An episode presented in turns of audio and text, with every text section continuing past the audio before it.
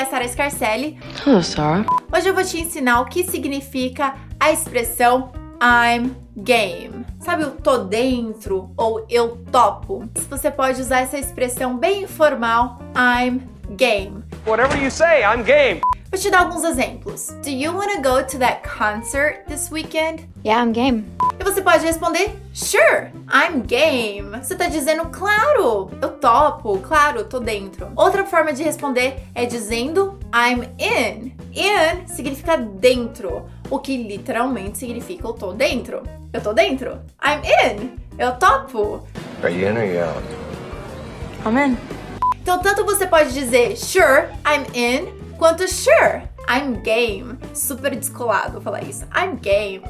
Oh, yeah. Um outro exemplo é que você pode perguntar pra pessoa se ela tá dentro. Are you game? For example, we're going to that concert this weekend. Are you game? Aí você pode responder, Yeah, I'm game. Um outro exemplo é quando você tá falando de outra pessoa. Por exemplo, I asked my friend and he said that he's game. Perguntei pro meu amigo e ele disse que ele topa, ele tá dentro. Então, é isso que significa a expressão I'm game ou to be game. Significa que você tá dentro, que você topa e se você quiser você também pode usar I'm in, tá bom? Yeah, I got it.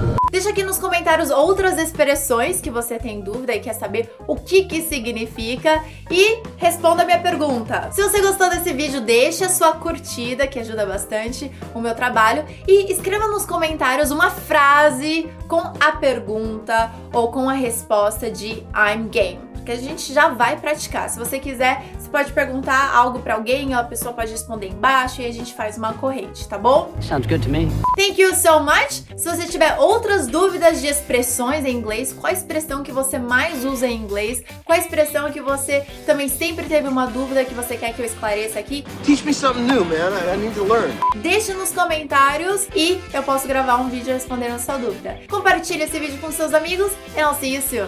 Bye guys!